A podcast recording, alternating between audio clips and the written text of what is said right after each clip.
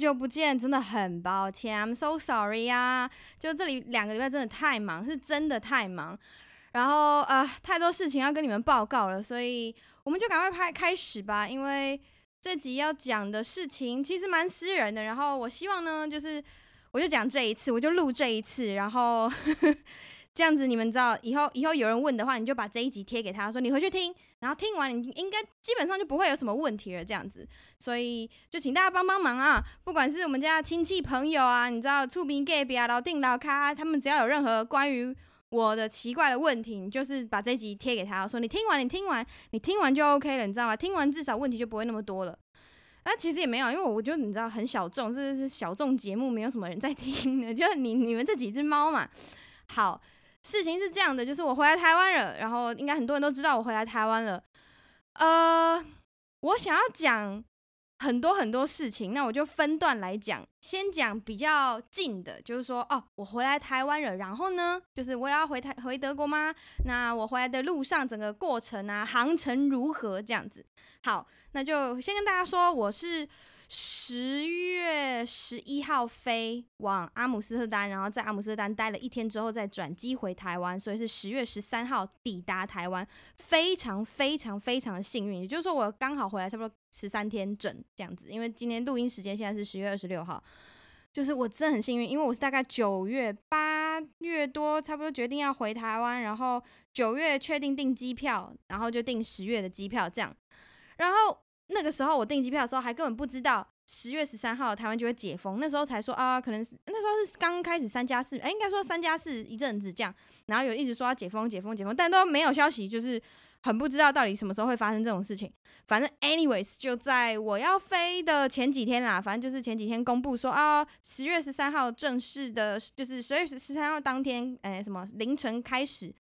就。零加七这样，我超开心，我真的超开心。然后我就觉得说，我根本我根本是仙姑嘛，我根本是仙姑嘛。就是 我订机票的时候，其实根本不知道哪一天。而且其实正正常来说，我是呃十月十一号飞，然后十二号就要到了。可是我故意选了一班飞机是停阿姆斯特丹一天，然后停在那边一天之后，我再回来，然后我就有玩到，你知道吗？就是有一种啊，我还是有玩到的感觉。虽然只有一天，但我还是很开心。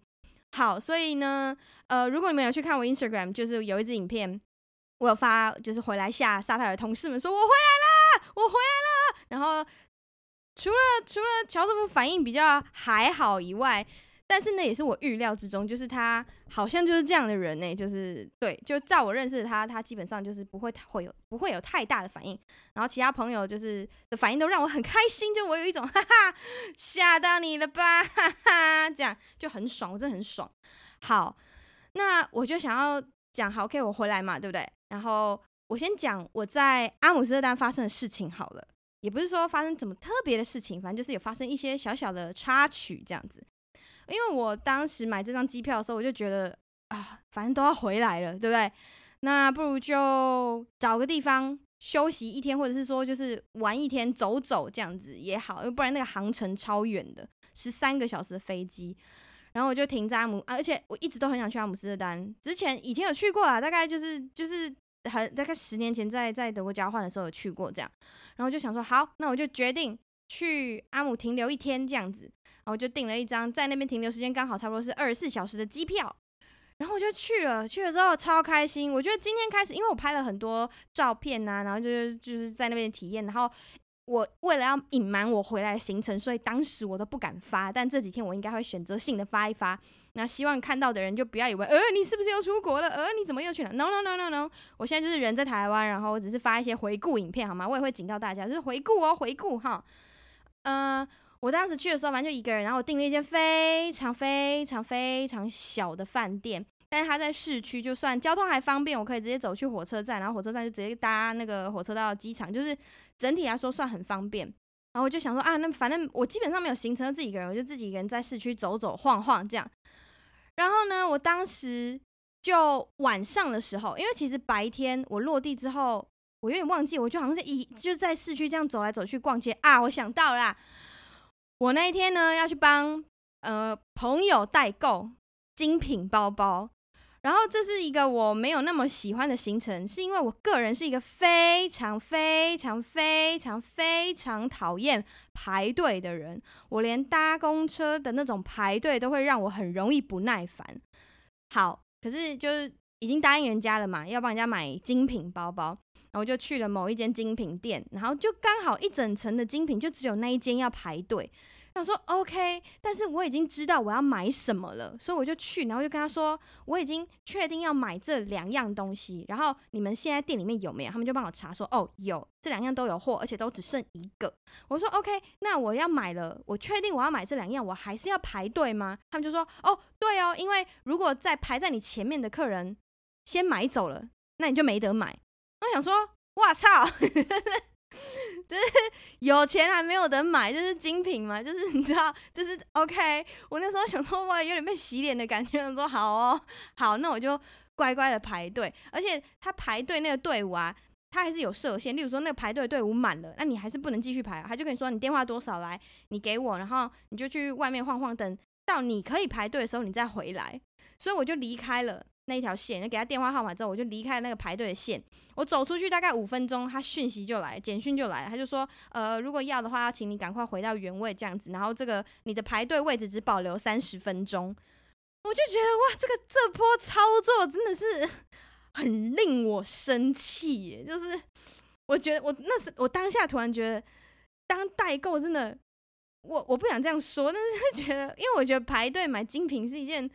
我不知道为什么我会想要这样形容，可是我就觉得我有点窝囊，就是可能是因为一那不是我要买的，然后二我就是帮别人买的，可是我不知道为什么当下觉得好窝囊，就觉得我要排队，OK，可是我有钱呢，我有钱不能先买哦，前面的人排到，然后他没有要买你才买得到那种感觉，我就觉得哈我没有选择权的感觉，因为我那时候是觉得哇，我整个人被控制了这样，然后我就排了大概两三个小时吧，因为他们一个服务生一个服务生这样讲对吗？？OK，一个专柜的专员，他们一次只服务一组客人嘛，所以他们就是你里面有多少个员工可以服务客人，那那一组结束了，出他送客人出去之后，才能再服务下一组。所以那个真的等很久，而且买精品的，他们就是会东看看西看看，就是你知道整个步骤是其实是很慢的。就我觉得去那边的好像比较少，像我这样，就是我真的已经知道我要买什么，或者是说他们可能有看，然后只是想再去看看有没有更多这样子。反正呢，anyways，就是弄到最后进去了这样。然后进去的时候呢，我挑好了商品，我要结账了，就发现我的卡刷不过，而且我很低能，就是。我当时已经把我德国的卡账户关掉了，然后那个账全部转到德先生的户头里面，也就是说那张卡基本上是作废的。然后另外就是我有一张台湾的卡，可是我从台湾过去的时候呢，我很天真，我不知道怎么那么天真，我就没有带任何信用卡，因为我就觉得反正我这次去德国就是在那边待着，所以呃台湾信用卡应该不用吧，我就带了一张金融卡这样，然后那张金融卡也也是可以用啊，可是我在德国基本上用不到，我就带个保险意思这样，好。我发现我的卡刷不过，然后我说不可能，因为这个额度我里面的钱是够的，所以不可能。所以我就跟我朋友这边就是代购那朋友就弄半天，就想说好，那不然用他的卡绑我的 Apple Pay，然后什么什么什么什么，然后弄来弄去，弄来弄去，怎么样都弄不好，然后还有弄得我超紧张，我想说怎么办？好糗，就是 我我这边有钱买不到东西，然后现在卡刷不过，我整个超像诈骗集团。我说 OK fine 好。然后我就开始打开我那个那个该银行的那个 app，然后就看一下那个 app 里面是不是我有设定到什么限额还是什么东西这样，反正我就研究一番，然后真的我不小心设到某一个东西的限额，然后我就把那个额度打开，然后我就跟他说拜托你再刷一次，而且因为啊。嗯、现在很多刷卡机制不是你刷了之后呢，它就会传一个验证码到你的手机简讯里面，然后你你在你要再输入那个简讯，然后你才可以购买嘛，对不对？可是因为我在德国的时候，或者是说我在欧洲的时候，我手机里面的 SIM 卡就不是那一张卡，我手机里面 SIM 卡是德国的卡，所以我你不管传多少的那个验证码到我的台湾手机里面，我都收不到，所以我后来有跟那一间银行说，我要改成在那个 App 里面取那个号码。然后这件事情在很久以前就发生了，他有成功，可是我不知道为什么那一天在买东西的时候，他就是一直不成功。反正就最后，反正我用卡刷的时候，最后最后真的被我刷过了，我就觉得哦，我买个精品，然后排了大概三个小时，然后买东西买了超过一个小时，还快两个小时，总共加起来，我就觉得我浪费我一个白天。我在阿姆斯特丹，我可以去河边喝一杯两杯，你知道吗？我可以喝一杯接一杯，然后我在这边浪费我的生命买精品。然后好，我买完了是不是？通常你知道提着精，因为精品它都会帮你包的好好的。然后就会放在他们的纸袋里面，他们纸袋都纸袋都有够大，而且例如说，假设一个小皮夹或者一个小包包，然后它其实那个包包也许说没有很大，可是它装在一个盒子里面，它就很大，然后盒子要再装在那个纸袋里面，它就更大。然后你知道，当你提着精品走在欧洲的街头，其实那是好，不管在哪里，不管在哪里都非常的显眼。然后我那时候就觉得，我提出去走在路上的时候，然后在市区。我会觉得天哪，我要被暗杀，我要被暗杀，我等下手指要断掉，我手要断掉，我就一直觉得有人要来抢我的东西，你知道吗？一点炫富感，一点我不知道，我我啦，我没有，可能就是你知道，不是有钱人出身，然后也没有我自己本身没有买过精品，然后我对精品应该不是说没兴趣，我会看，然后我也会更新我每就是他们每一季出了什么什么，我都会去看那些东西，我会看，然后没有买，当然就是因为我不够格，我觉得我。可能撑不起那个包包，或者是说我没有钱买这个东西，或者是说我觉得，嗯、不是说你今天买一个包包，你的身份地位就上了一层楼。我觉得买一个不管是算不管是精品任何东西啊，我觉得就是要整体搭起来好看合理，而不是说你就是只要把名牌放你身上就合理这样。反正反正我我有我的想法，所以我好像从来自己身上没有买过任何精品，应该是吧？对，anyways，我就一直觉得我走回去的路上，因为我就想说。好，我现在买到这东西，我要赶快拿回饭店放，然后放完之后我再出来吃晚餐。因为当时我从午餐，我早上上飞机，然后吃了飞一餐飞机点心，还不是飞机餐，因为从德国飞到荷兰其实很快很近，大概四十分钟就到了。好，然后我就走回饭店路上，一路真的紧张到不行。我不知道，哎、各位朋友，就是我知道我有一些嗯、在海外的听众。我不知道你们在买代购的时候，如果帮别人买或者是自己买的时候，如果你提着一袋就很明显，例如说什么 Louis Vuitton、Chanel，你知道 Gucci，然后 Prada、Dior 的那种大纸袋，而不是小的，因为化妆品，你如果你买化妆品、保养品，它通常是小纸袋。你是精品要买个大纸袋提在路上，我觉得提在台北路上超级帅，就是很明显的炫富，然后你知道吗？就是一种财富自由的味道飘过去。我觉得在台北路上，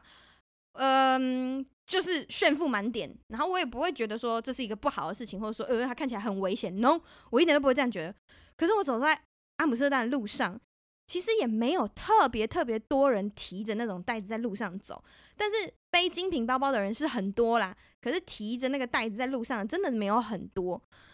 然后我就觉得真的好尴尬。而且因为我去的是 Louis Vuitton，就是 LV，然后它的那个纸袋是橘色的，超级显眼。超级，所以我就真的很害怕，我手会断掉，我整个人会被抢。然后我就是手刀，真的很快速的走回我的饭店，放了东西之后，我才放下心来。好，接下来我去哪里呢？接下来我就去一间呃中国餐厅吃饭。为什么我跑去中国餐厅？它是一间川菜。为什么跑去川菜餐厅吃饭呢？是这样的，这是有原因的，就是呃。其实，在我觉得，在欧洲啊，或者是在澳洲、纽西兰，都有一些中国餐厅，非常的道地。当然，我觉得北美也是，就是呃，不是一定。可是，我觉得，我我觉得那个限定就是只有 Chinatown，就是嗯，华人比较多的地方，感觉上是只有华人比较多的地方。然后，你知道，整个社群，整个你知道那个社区都是很多中餐厅的时候。这样子，那个地方的中菜才会好吃。那不管它贵不贵，例如说伦敦也有 Chinatown，然后嗯，阿姆斯特丹也算有 Chinatown。然后如果是在例如说嗯德，因为德国有很多城市嘛，那假设是那一个城市里面，然后它可能就只有一家两家，那那一家两家可能就很高的几率不好吃，然后不够到地。但是如果是有整个 Chinatown，就是它有整个社区在那里的时候，这个好吃的几率会比较高。这是我自己的个人经验啦。然后呢，我就去试了一家川菜，然后就觉得，哎，我那时候点什么？我点了一个担担面，然后点了个馄饨汤吧。我觉得汤很烂，馄饨还行，那汤很烂，汤就是他妈勾芡水。可是那个面很好吃，我就很，我是一个很喜欢吃汤面或是干面类的人，我就觉得很赞。那我要出来的时候呢，突然就有一个人跟我搭讪，然后是一个华人脸，但是他感觉不会讲中文，因为他用英文来跟我搭讪。然后他就说：“请问我可以跟你认识一下吗？”我就说：“好啊。”然后他他就是想要立刻约我直接去散步，可是我跟他说抱歉，因为我刚好有个朋友在这里工作，然后我已经跟他约好这个时间要去找他聊聊天、喝杯咖啡这样子，所以可不可以等约之后？然后他就说好，可是那听起来是一个很，因为初次见面，然后他说你，我我可以认识你吗？我说 OK 啊，可是我跟朋友有约，那我们晚一点再约好不好？这样就好像有点拒绝别人的感觉，反正我就没想那么多。那当下我就加了他的 WhatsApp，然后我就离开了，我就去找我朋友了。然后等我跟跟我朋友逛完，因为我朋友就是。我跟朋友很早就约了，但是他就那一天有点生病，不然我们本来是要约一整天，但他说他那天有点生病，所以我就呃就是陪他在他家附近散个步，然后他就又回家休息，他就真的生病，很好笑，你知道一个一个一个一个一个就是正常人，然后出来外面，他可他穿的就是那一天的天气，照理来说对我觉得啦，对外国人来说应该不会太冷，可是他就穿的很像大冬天那样子，然后。那个口袋啊，就是外套口袋里面塞了很多卫生纸，然后跟我讲话讲一讲，会突然把那个卫生纸从口外套里面掏出来，然后这样叭，就是就是擤鼻涕这样叭，然后吹完他的鼻涕喇叭之后，又把那个卫生纸再收回去胸口里面那个口袋。我想说，哦莫，哦哦莫，就是很好笑。反正后来我就放我朋友回去，要让他休息。然后就在跟我朋友呃分手之后，就是跟我朋友我送我朋友离开之后呢，我就去买了。就是去了一间我朋友推荐我，他说这一家的一个所谓的太空蛋糕很推，这样，然后我就去买了一片太空蛋糕，应该是叫这个名字吧，我又不知道的人可以自己查一下什么叫太空蛋糕。那当然就是一片小蛋糕，真的是一片小蛋糕，那个一片多小多一小片呢？我手掌的大小这样，然后它上面就有一个 instruction，他就说。如果你从来没有吃过的话，请吃四分之一，然后等两个小时，再你知道它的效用会慢慢上来。如果你吃过或是就是食用过这类似的食食品，那你就吃一半，然后一样等两个小时，让它你知道慢慢的上来这样。然后就觉得嗯，这听起来就是好像很恐怖一样。反正 anyways，我我收到那个当下，我就直接塞到我口袋，我没想太多哦。而且那一片小蛋糕啊，它是用保鲜膜，你知道就是。很像你急着出门呢，他就用保鲜膜这样缠一缠、缠一缠、缠一缠，然后就给你了这样。然后那那一张那个 instruction 那张小纸条也是包在那里面的，所以就很，你可以说它很随便，但看起来就觉得啊很有趣这样。好，anyways，我就买了那个太空蛋糕，然后就塞在我外套里面，我就去，我就传讯息给那个男生呢，我就说嗨，我结束了，然后你真你还有空吗？你还想要走走之类的吗？这样，好，我就跟他见面了。那这个男生呢，他是一个，他是中国人，可是他从小是在苏里南这个国家长大跟读书的。如果不知道苏里南这个国家的人啊，他在中南美洲，应该算中美洲。好，我我不我不太确定。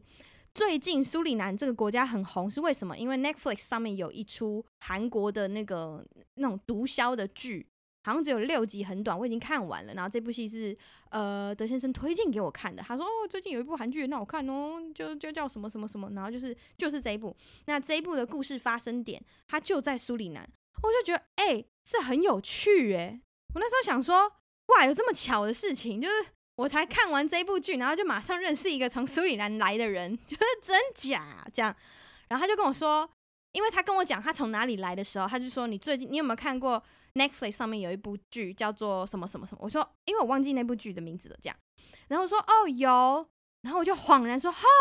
就是那个国家吗？他就说对，就是那个苏里南，然后我才知道说哦，原来苏里南在那边其实以前是荷兰统治的，所以他那边讲比较多的是荷兰文，然后因为他家里是从他好像是住呃，如果是就是他爸妈的呃家乡的话是东莞是吗？因为我有很多。朋友之前就是做台商，然后跑去东莞出差，所以他那边东莞讲的好像是客家话跟广东话比较多，我不太确定啦，因为他只会讲客家话跟广东话跟荷兰文跟英文，然后我就说，他就跟我说，因为我们在核对，我说你不会讲中文吗？你不要骗我。他说我会，可是一点点。然后反正他就跟我讲他的中文名字，然后我也在跟他讲他的中文，我的中文名字，发现哇，他真的很不会。因为他连他的中文名字发音都发得不好，我就知道哦，这人 应该是应该是有问题啦。所以他就讲了一些广东话跟客家话，然后客家话我说我听得懂一点点客家话，因为我看茶经嘛，茶经你知道谁不会什么是茶，喝茶什么啊 哥，就是而且你知道，在在台北搭捷运的人，应该大家都会讲捷运站吧？就是那个刚啊吹公字吹，然后龙山寺，因为我家住蓝线，所以我我比较会讲蓝线的，所以我就跟他说我会讲客语，可是都是捷运站名称，所以你应该都不知道啦。反正就很烂，然后。呃，就跟他聊天，就是原来发现好，他因为在他长大的地方苏里南这地方，他是讲荷兰文，所以他后来长大念书之后呢，就来荷兰念书，然后就在这边待着了，这样，然后现在应该是呃有点忘记是在找工作还是在念研究所之类的这样，然后他反正他在这边住了一段时间嘛，他就说那我带你去市区绕绕好了，我就说好，可是我没有那么长的时间，因为我明天早上要赶着搭飞机，所以。我们就就是速速的走一下，我不想要走太多路，然后就是因为我要提早回去休息，然后但是其实是因为我很想要回去赶快吃我那一片小蛋糕，因为因为他我我有跟他讲嘛，我好像没跟他讲，反正我我有跟他讲我买蛋糕，但是我没有跟他说我现在就要吃，这样。反正 anyways，他就带我去了哪里呢？各位观众，他。就带我去了红灯区，因为你想，就是那个时候我已经吃完晚餐，然后又跟我朋友散步，所以其实是蛮晚的了。那时候应该七，应该八点以后，就是天色渐渐黑这样子。然后其实他还带我去看了一些有的没的啊，但是我说实在不是说有点忘记，就是说我觉得很多场景他在解释的时候看起来是差不多，然后呃就印象没有太深刻，但是我非常非常非常喜欢红灯区那一块。OK，anyways，、我们就去红灯区。然后你们知道吗？阿姆斯特丹的红灯区晚上跟基本上跟台湾的夜市一样，就是人山人海。我真的一点都不开玩笑，而且那个画面非常的有趣。就因为当然大部分都是男生，然后也有也有很多女生，但是女生你很明显一看就是观光客。然后就像我觉得有去过阿姆的人应该都知道，就是一个橱窗一个橱窗一个橱窗嘛。然后那个橱窗女郎就是你知道橱窗里面的小姐，她们就是穿的非常少，然后每个人的姿色都。非常的不一样，而且他跟我说有分区，就是他，他就跟我说你要去好一点的，Do you want to go to the best, the better, or the like ordinary？然后因为他就自己分，就是最好的、比较好的跟一般的。然后他说还有他觉得不好的，可是我跟你说，这真的不，那是他的分法，因为每个人喜欢的呃女生的身材样子、发色，你知道吗？都不一样。所以他他说的比较不好的，就是嗯、可能年纪稍微大一点点，然后体型稍微丰腴一点点的这样的的姐姐。然后，可是我觉得我看到的时候，我就觉得那是对他来说，因为我觉得他是还是华人年轻男生，所以他一定觉得这这类他不行。可是我相信有非常非常多男生是特别哈这种的，真的。所以我觉得那个都是大家口味各自不同，而不是照他的那种分法。反正，anyways，我们就去绕。然后我去了一间，他就跟我说：“嗯，你想不想去看一个 show，，叫做 Pig Show？” 然后我说：“什么是 Pig Show？听起来很怪，是偷窥人家吗？”他说：“对，有点类似那个概念。反正就是他们有很多这种一一间一间的，很像夜店的地方。然后你就进去，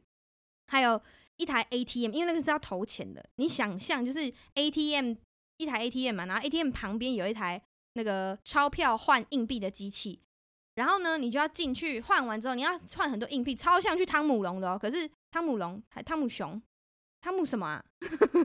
反正就汤姆龙还熊 这样。然后你就换了一堆，呃，可是你换的是欧元硬币，不是代币。好，你要怎么样去那个秀呢？就是那个秀，它是一个圆形的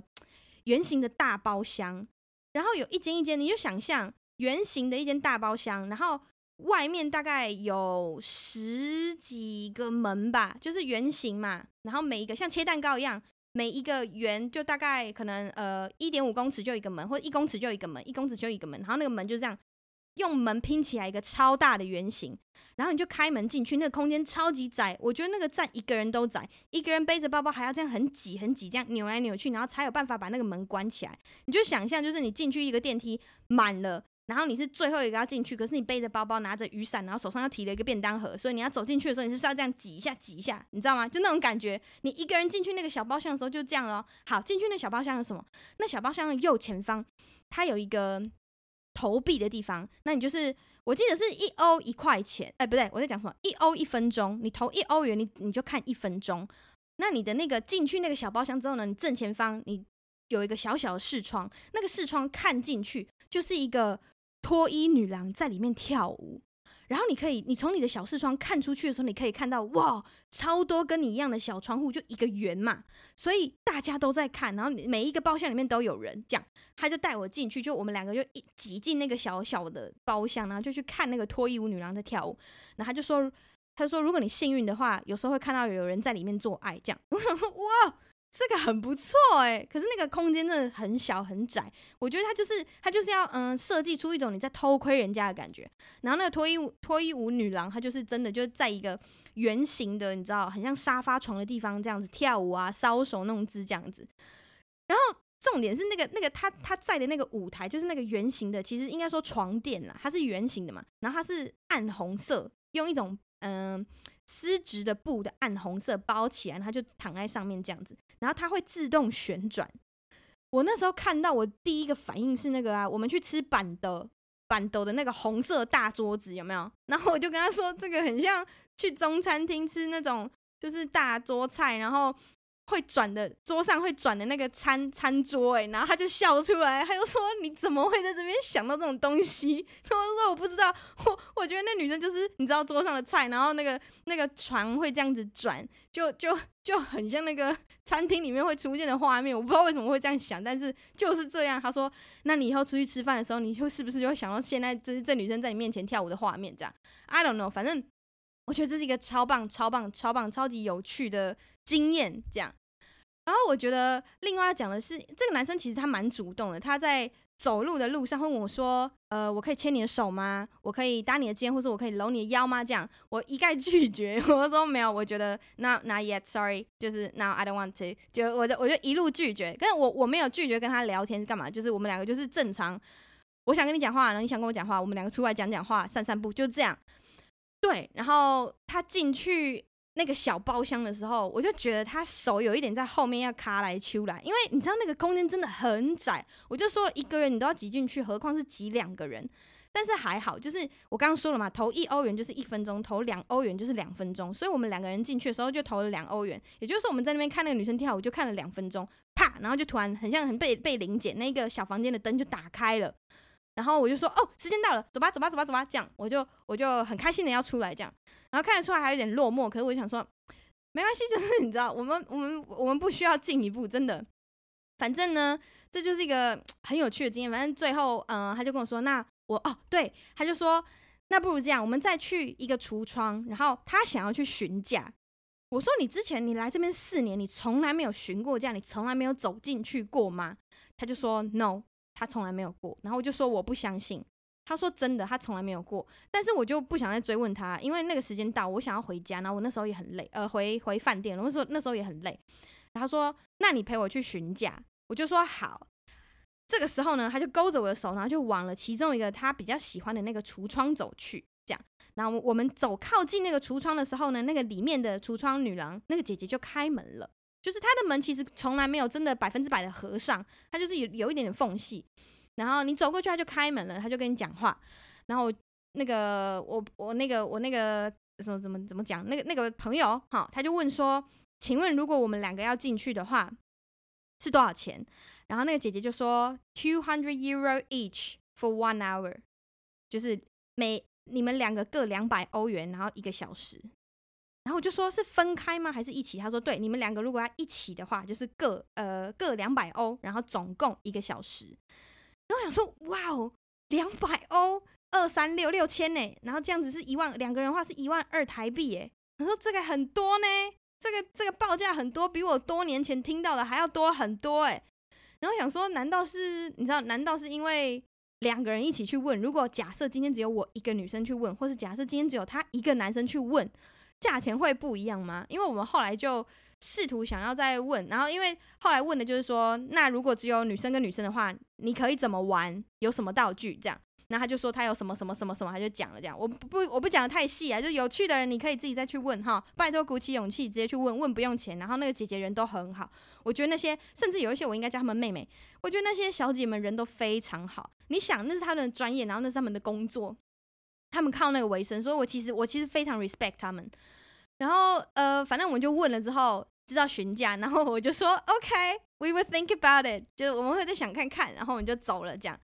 然后他就跟我说，他记得他之前询的价也不是这个价钱，这样。然后我们就觉得，啊，搞不好我们问了，我们看起来就一脸观光客，所以我们可能就是你知道，观光客样就会收一个观光客的费用，也许啦，我们不知道。反正就是以上这些阿姆斯特丹的故事呢，就讲给大家参考。那接下来我就要讲我上飞机的故事，准备上飞机的故事。好，是这样的，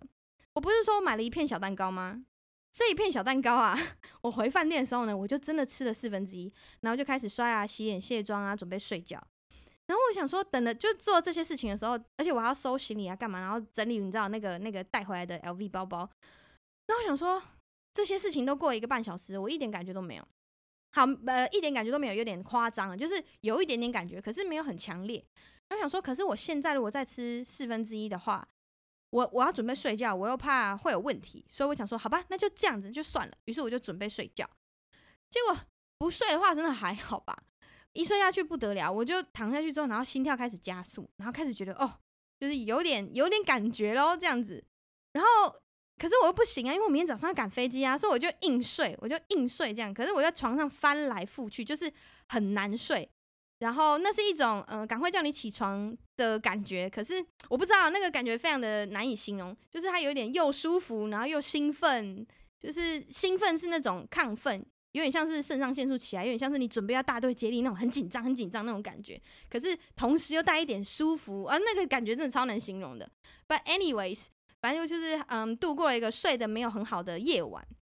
然后我隔天是不是剩三四分之三？我想说不行不行，因为这东西不能带回台湾的，我一定要就地把它解决。可是我不想浪费，所以我就想说好，我就去机场吃吧。这样子，我就在我就在，反正我就想办法处理掉。于是我就。带着我的行李要上飞机的时候，我在 boarding 的时候，在登机的时候呢，我就吃了另外四分之一，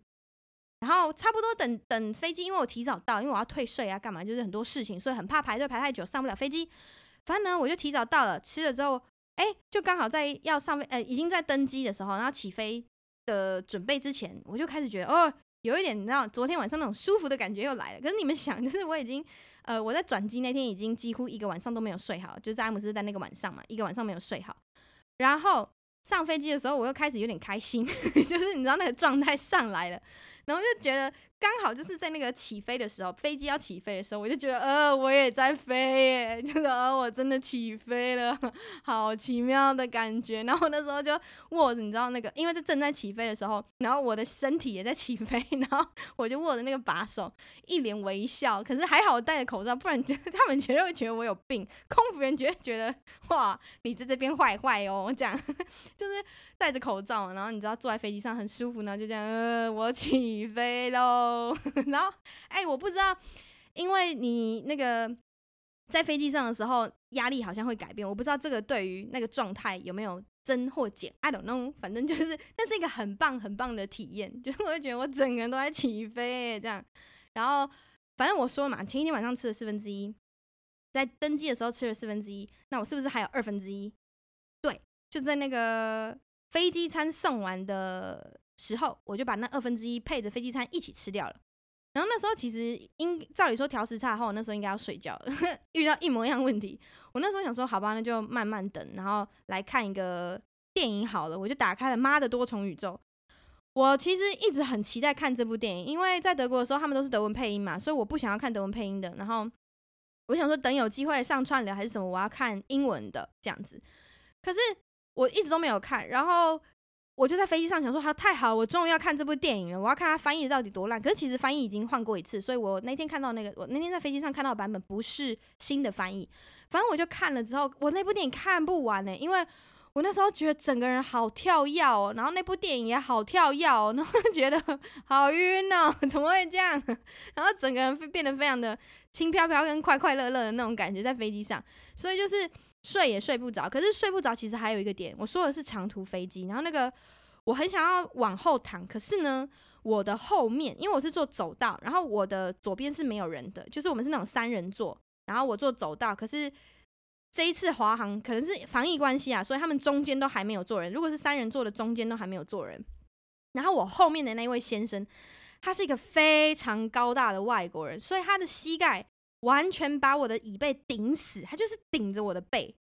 然后我就觉得哦，好痛苦，所以我完全没有办法用那个椅背往后躺，我一点都躺不了。我从头到尾就是正襟危坐，十三个小时飞回台湾，真的那个那一趟的那个体验真的是太有趣，就是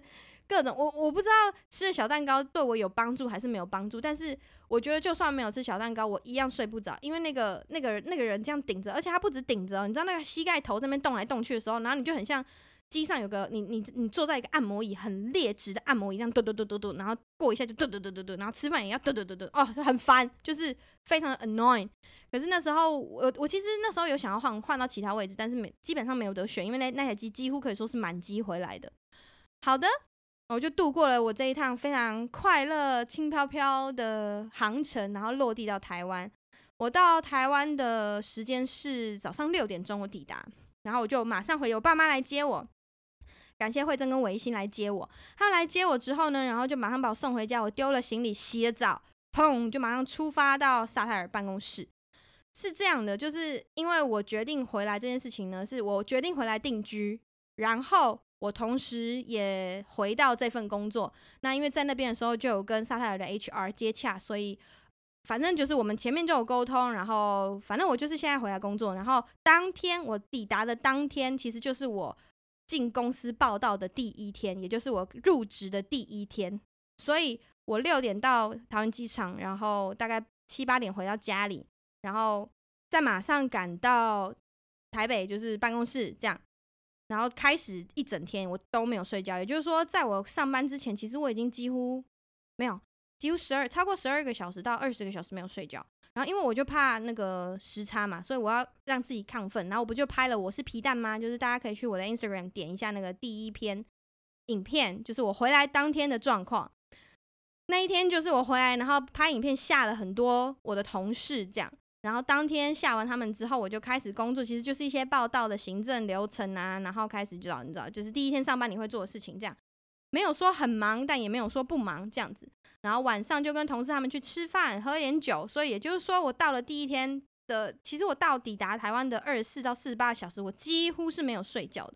然后那天晚上回去，隔天早上其实有一个会，结果直接睡到爆炸。我是连我是连闹钟，我设了三个闹钟，完全没有听到的，就直接死掉，整个人像宕机一样，超恐怖的。反正。这就是我回来第一天的过程，然后希望你们听得很开心。那接下来呢，我就要要长话短说，说为什么会回来，跟到底为什么我自己一个人回来呢？是这样子的，嗯，我自己一个人回来，因为我有自己生涯、职业生涯的打算。然后我跟德先生分开了。那我一直以来会叫他德先生，是因为其实我在去德国的时候，我们我去德国的时候，我们两个结婚了。所以大家可能都不知道，是因为我没有特别去提。那德先生就我先生嘛，我们当时结婚了。那现在因为我有自己职业的关系，然后再来就是我们相处上的一些摩擦，或者是说意见不合等等。我现在就是决定我要回来台湾，也就是说我们两个现在是处于分居的状态。但是我们两个其实关系还是很好，就像好朋友、好家人一样的关系。对，那我们现在分居呢，其实嗯，可以说是为了。一年之后要即将离婚这件事情，那长话短说，就是因为德国的离婚，你没有办法马上说离就离，你不是说去户政事务所一登记就马上离婚，你要有至少一年以上的分居证明，你才可以证明你呃，你才可以进法院申请离婚这件事情，然后两造都要请律师，反正这是一个漫长的过程。但是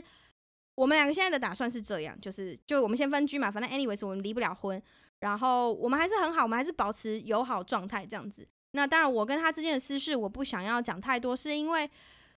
他，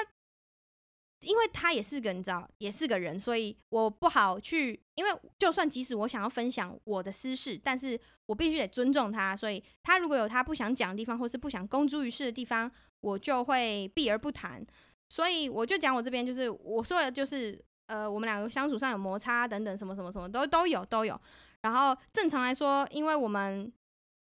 呃，因为疫情的关系分开了几乎两年，然后又聚在一起，就是因为我要过去，所以我结我就跑去找他结婚，然后就住在那里嘛。但发现嗯事情不如我所想，所以我又决定要回来这样子。所以就是这个过程呢、啊，呃，反正弄了很久啦，在我去之前就讨论了很久。那照理来说，我们是小别又新婚，你知道小别胜新婚，可是我们两个当时是我们两个当时在德国见面是小别又新婚，但是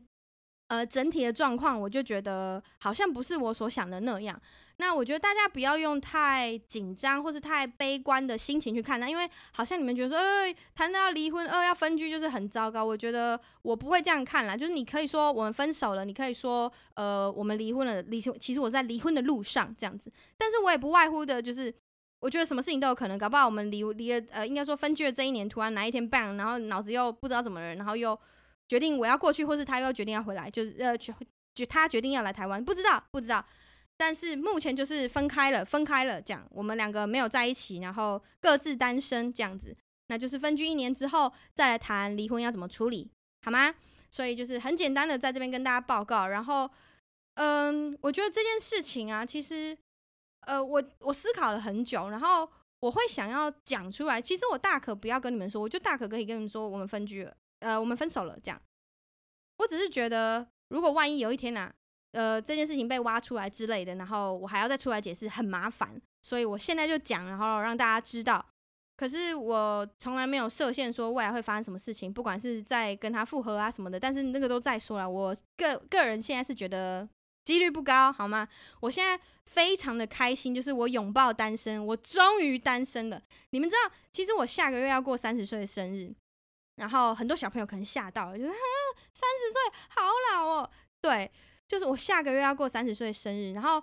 我交往的男朋友不算多，可是每一个都超长，就是每一段关系都非常长。你知道我从国中开始，就如果那个国小初恋，你知道那种 puppy love 不算的话，我从国中开始交男朋友，然后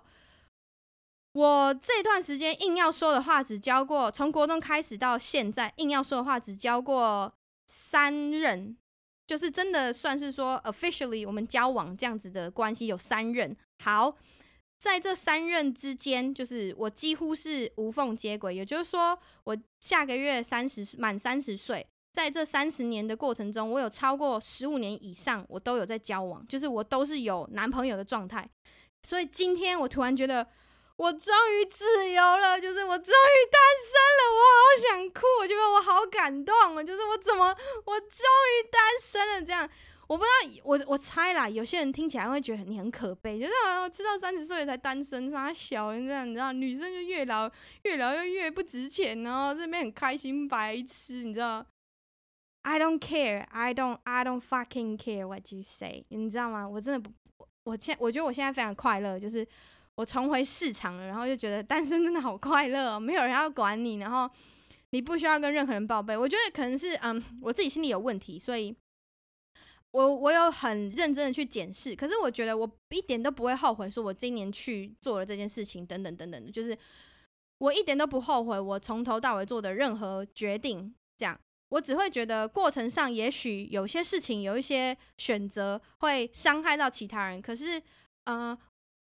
我觉得一来一往啊，就是你你当时接受我，然后我当时也接受你，但是。呃，从来不知道说后面会发生什么什么什么，就是不好，从来不知道后面会发生这样的事情，所以我我很遗憾，然后我也很抱歉，就是我可能做了一些决定，会伤害到你的心情，或是你的你的你的嗯，就是整体啦这样。可是我就会觉得说，如果我今天不决定说我要分手，或是我不我今天不决定说我要离开的话，也许有一天这个问题还是不能被解决。那我假装没事，撑到未来有一天他如果又爆发了，那你觉得这段时间硬盯？它不是一种很高的机会成本吗？对，所以我就觉得我好像不能再这么害怕失去。我觉得有时候我在做人生很多关于感情的事情的时候，我是害怕失去而不敢说不要，或者是说害怕失去而选择就是好，没关系，我就先盯着，我就先默认。我当然承认，就是说两个人关系之中都是必须要有点牺牲啊、奉献啊，我觉得那都不是问题。不然，如果我没有这样做的话，我不会一段感情谈了十年，或者是一段感情谈了六年，这都是真的。就是我前一段谈了十年，这一段谈了六年，就是不可能。如果如果我都没有做出什么牺牲奉献，或者是说你知道包容，我不可能每一段关系都走这么久，就是不可能。所以我觉得那只是说，嗯，我可能当时我就是在德国的时候换了一个环境，换了一个心情，然后少了很多工作负担，我开始静下来去思考。我觉得那有点像是一个长期长达一年的冥想，就是让我好好思考。然后包括环境这么好，我常常一个人就戴着耳机，然后就走出门，在森林里面走。你们都看到那些照片，走着走着，然后就开始自己一个人想非常非常多的事情，然后就觉得，嗯，我不能因为。很多害怕失去，我觉得害怕失去是我是我真的最大最大的问题，然后就牺牲掉我自己很多我想做的事情，或者是说，呃，忽视掉说其实两个人之间有一些问题，它可能是一没有办法被解决，或者是二这件事情你要解决，你要付出很多很多的代价跟很多很多的牺牲，那就那个机会成本会很高。然后三在就是我的心情，我到底快不快乐？就是我对于做这件事情做这些改变，我到底快不快乐？那我。好，我如果现在硬盯着去做这件事情，那我可以快乐多久呢？所以我觉得给天下所有的男生女生，或者是我不我不管你现在遇到什么，我觉得这不仅不仅限于感情问题，就是你的任何问题，你在害怕什么，你不想要做什么，你怕得罪谁？那你说真的，你当今天你这些嗯、事情讲出来之后，有谁真的会在意这么久吗？就包括那些。你知道以前大家都在说志玲姐姐嫁不出去啊，生不出小孩，然后现在人家结婚了，就是她不管做什么事情都有人讲，可是她不会讲一辈子，就是你知道那就是新闻，你知道谈话一下她就讲一瞬一下子，然后热度过了就没了，所有事情都是这样，而且说真的，就是不要把自己看得太大，就如果你一直很在意别人怎么看你，你就把自己看死诶、你永远走不出你的死胡同诶、因为你就觉得你就把你知道吗？你就觉得你是那个。你是那个动物，呃，可爱动物园区，全世界都在看你，然后你就直接死在你那个可爱动物园区里面，因为你觉得你做什么事情都是要做给别人看，但是没有，我觉得我想开，我就觉得我做什么事情好像只想做给我自己看，所以。现在我回来了，我回来工作了，然后我不知道未来会发生什么事情，但是现在就是这样，所以就是把我最新的消息公布给大家知道哦，然后希望希望可以得到你们的祝福啦，因为毕竟我是很快乐的，然后就算得不到你们祝福，我真的也无所谓，好吗？接下来我们就进入留言啦，因为我的后台啊看不到最新的留言，我不知道是你们都没有留言，还是 Apple Podcast 有什么，因为 Apple Podcast 我是完全看不到的，然后我有更新版本，I don't know，反正我会再想办法。那我最近收到蛮多留言，都是在我的 Instagram，所以我就来念几个 Instagram 的留言。这一位他说啊，如果是 Instagram 的话，我都不会念昵称，因为我不确定人家想不想，因为有的人不会讲，有的人会讲，所以我就觉得如果是 Instagram 的话，我就先不念哈，昵称我都不念，我只会念内容。他说。想顺便告白一下，你的 podcast 真的是人在异乡的小确幸。跑步的时候听，甚至会需要停下来笑一下再继续跑。谢谢你持续录音，谢谢你。我跟你说，有时候在家运动啊，干嘛，我也会听别人的 podcast，然后我也会像你一样的状态，就是听一听，然后停下来就靠呗，然后继续做我的事情。我觉得这就是 podcast 给我人生中的小确幸。而我也很感谢，就是我我是嗯、去德国之后才开始听 podcast 的。我不知道你们信不信，但是。所以我是很新很新的 podcast 观众，然后我听了没多久之后，我就决定开始要自己做，然后就觉得这些都是对的。这样我自己都觉得我现在做的很快乐，然后我也听得很快乐。我回来之后，我也持续都在听我之前在德国听的那些 podcast。OK，下面一位他说：“嗨，多多，从你的个人 IG 上面发现你有在弄 podcast，就播来听听，让我很怀念以前在德国的生活哦。目前在月子中心过母牛人生，半夜常常要起来挤奶，半夜听你们 podcast 让我比较不那么厌世，要持续录哦，加油！”这一个是我德文系的学姐，然后学姐恭喜你，就是希望你跟宝宝跟先生都健康快乐。而且我觉得这位学学姐她的先生看起来超超超慈祥，就是感觉是人超好，然后你怎么弄他都不会生气的那种先生。就是学姐真的祝福你，我觉得你们看起来就是很幸福一家人，我超级超级超级羡慕，然后很替你们开心。希望你的母牛人生赶快过，就是如果真的很痛不想挤奶，不要勉强，好不好？下面一位，他说 EP 十四听到一半，现在留言分手大概两个月，之前有留言过，哈哈，还在一个什么歌都不敢听的阶段。预预约了健身房，把下班后的时间填满，都会在重训的时候边听你的 Podcast，很喜欢你的 Podcast 这种漫无目的闲聊的感觉，很喜欢听你分享德国有趣的生活体验，很像一个朋友在跟我说话聊天的感觉。哎、我妈也会这样讲，我妈也说听我 Podcast 很像，就是就听很像很像跟一个朋友在聊天这样，处在一个。自己懒得说话的情绪下，可是有一个人可以一直分享故事给我听的感觉很放松，很舒服。By the way，被你开场音乐家欢呼制约了。今天戴上新耳，呃，今天戴上耳机前误触了荧幕，播了十秒，赶紧拉进度条回去，想说不行，呃，不行，我一定要听到那个呜呼的欢呼声。谢谢你，祝你早日接到业配。谢谢你，你真的很 sweet。我希望你这一集听 podcast 的时候，不要不要，就是你知道，听到太开心，就听到我念你的留言的时候太开心，然后整个喘到不行，好吗？健身加油啊！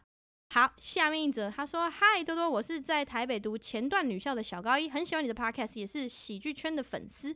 各种相关的影片和 podcast 都是我的精神上粮食，精神粮食。刚上高中，压力不小，你的 podcast 陪我度过读书艰难的时刻。”想和你分享一件最近发生的事情。前几天我在 IG 限动上分享了你回台湾的影片，我妈一看到就问说是谁做什么的，为什么要发这个？这实在很疑惑。我妈之前告诉我，IG 限动就是拿来记录生活，不是给别人看的。我之前只发过两次限动，都跟我的社团活动有关，所以她也没说什么。但这次多多回来，真的让我太开心了，所以我就发了，也没想太多。在妈妈的质疑之下，我只好把限动删了。我大概以后也不想发了。可是我还是想要记录生活，所以下载了一个叫做“日常”的程式来当限动用。虽然听起来有点可悲，但只有这样我才能比较自在的发我喜欢的东西。不知道多多对于这种家长的想法是什么呢？希望留言能被多多看到，也希望 Podcast 能一直录下去。谢谢。哎，我觉得你可以设自由啊，你干嘛那么麻烦？那个载一个日常的程式啊，你就。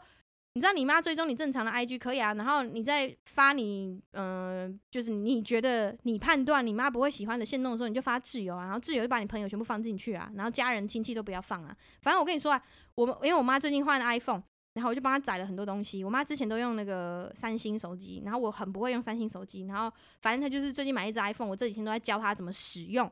她有用 Instagram，然后我我都有让我妈追踪我的账号，有的没的，然后。因为我跟我妈关系很好了，呃，我们两个就是回家会一直讲话，一直讲话，而且我妈很好笑，是他每次要去洗澡或者要干嘛的时候，他就会为了跟我讲故事，然后走过去那个门口，例如说走到浴室门口，讲一讲着讲着又走回来，就这样来回好几次。甚至德先生说，他之前在台湾的时候，他看过我在洗澡，我妈蹲在浴室的门口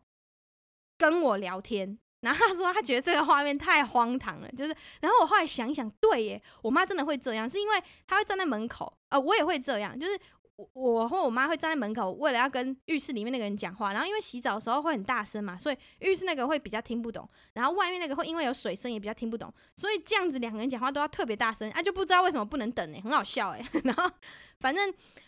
嗯，我觉得家长如果管太多，就是像我刚刚那么用他们比较不懂的高科技去制于制制裁他们，因为你妈可能不懂自由，你就发自由。反正 anyways，你知道，你不要把它设，不要把它跟他的眼线设在你的自由，你爱怎么发怎么发嘛。然后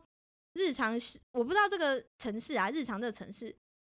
我觉得啊，每个爸爸妈妈他们都有管教的方式，然后你没有办法限制，你没有办法决定你爸爸妈妈是怎样的人。我的做法都是我会试图用我的已知去改变他们的已知，可是我跟你说，这真的很难，这跟谈恋爱一样，你不要觉得你可以改变一个人，就是不可能。当今天有一个人会为你改变的时候，一是因为他想要跟你在一起，想要跟你快乐在一起而为你改变，或者是说你们两个有一起共同伟大远大的目标，他想要愿意改，这这这是他自己要自发性的。你永远不要觉得你可以改变一个人，永远不可能，就是不可能。你不要觉得你做什么事情，然后你会改变他，所以就可以用一些方法、一些撇步闪掉。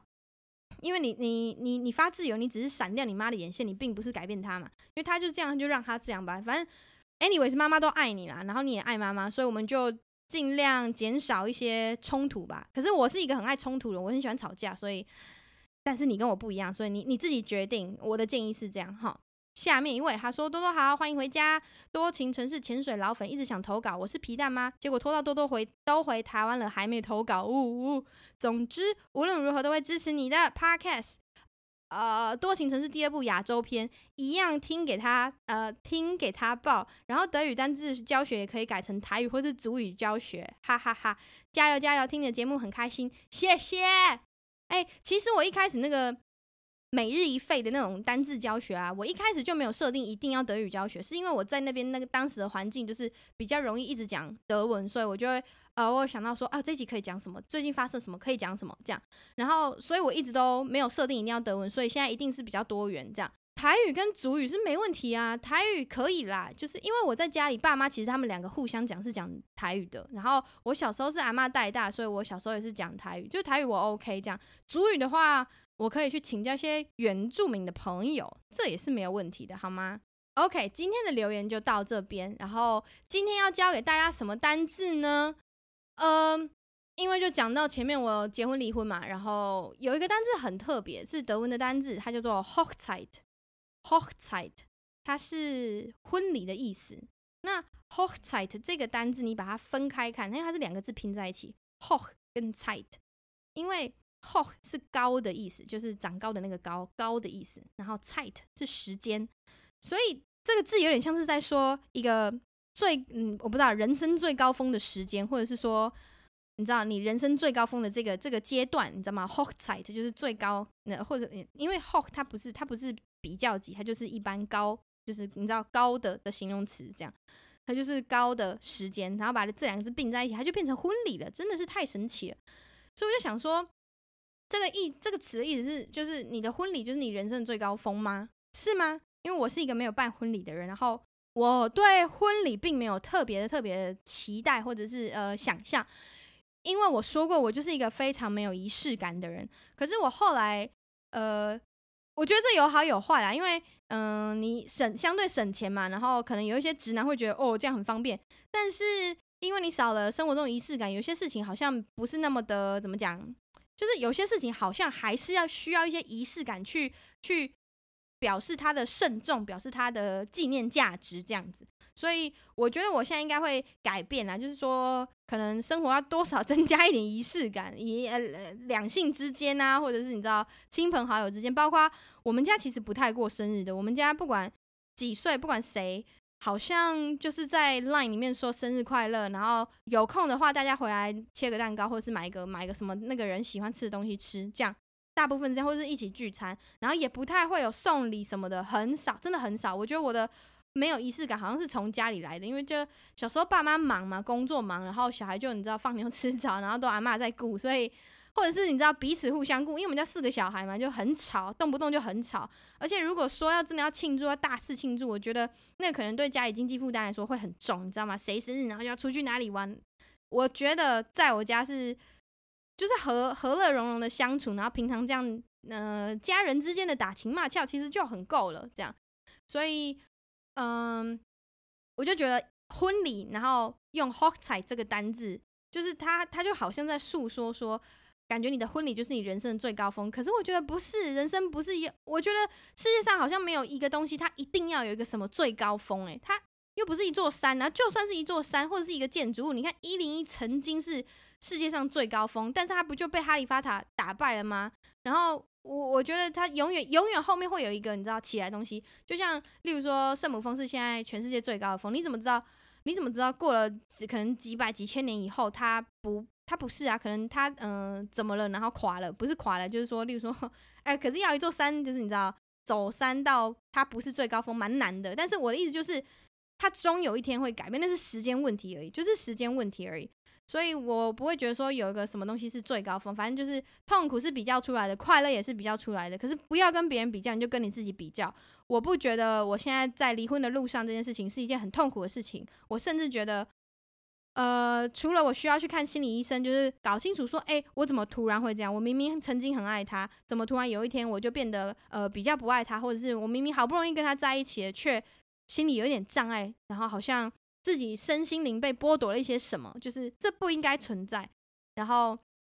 可是我对于我做的所有一切，我都不后悔。我就觉得这都是人生的过程。然后，如果你要说，呃，这一段时间是我的 Hochzeit，就是我人生的一个某一个高峰，或者是某一个以其他人某一些立场来看，可能是一个低潮，我都觉得那就是看你怎么看这件事情而已。所以，反正就是啊，怎么从一个单字讲到这里啊？反正就这个单字叫做 Hochzeit，它在德文的意思是婚礼，那就介绍给大家知道啦。那我们今天就录到这里啦。如果说有什么问题的话，欢迎留言给我，然后欢迎订阅我的 Podcast，也可以在 Instagram 里面留言给我。希望下一集绝对不会再迟到了，好吗？